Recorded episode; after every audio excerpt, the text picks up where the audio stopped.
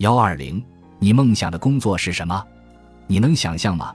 有一份你很喜欢的工作，它对你来说甚至都不像是一份工作，这是一份不论是否有工资你都愿意做的工作。世界上没有什么比找到并从事理想的工作更令人开心的事情了。出于喜爱从事一份工作，每天早上醒来都很开心，每个周一要去工作时都很幸福。真正的喜欢自己的工作。甚至觉得放长假都很无聊，这就是理想的生活。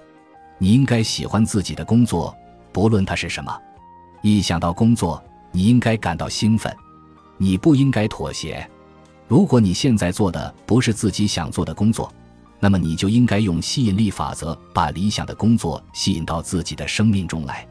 如果你想吸引来理想的工作，一定要记得吸引力法则是怎样产生作用的。你知道。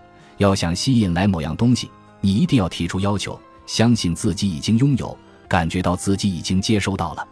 不论是对你的事业还是其他任何方面，这一点都是一样的。所以，如果有人告诉你你没有办法从事理想的工作，不要听他们的话。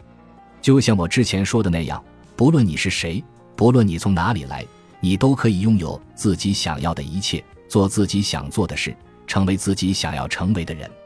一名巡警希望升职成警司，成为管理人员。每次有相关职务空出来时，他都会提出申请，但总是被那些经历和资质都不如自己的人比下去。他在笔试中获得的成绩非常好，却总是在面试中被淘汰。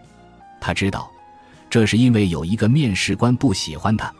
每一次参加面试的时候，他都觉得会输给不如自己的人。事实证明，他的感觉都是对的。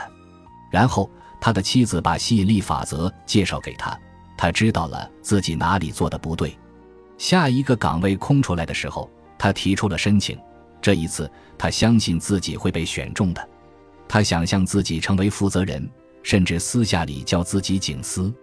对于自己的工作和每一个同事，他都表达了感谢。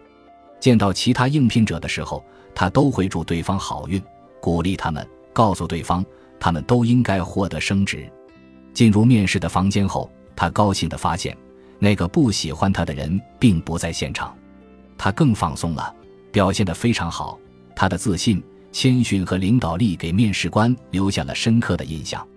面试结束后，他笑着离开，轻轻松松地回到了家里，没有一丝一毫的疑虑和负面情绪。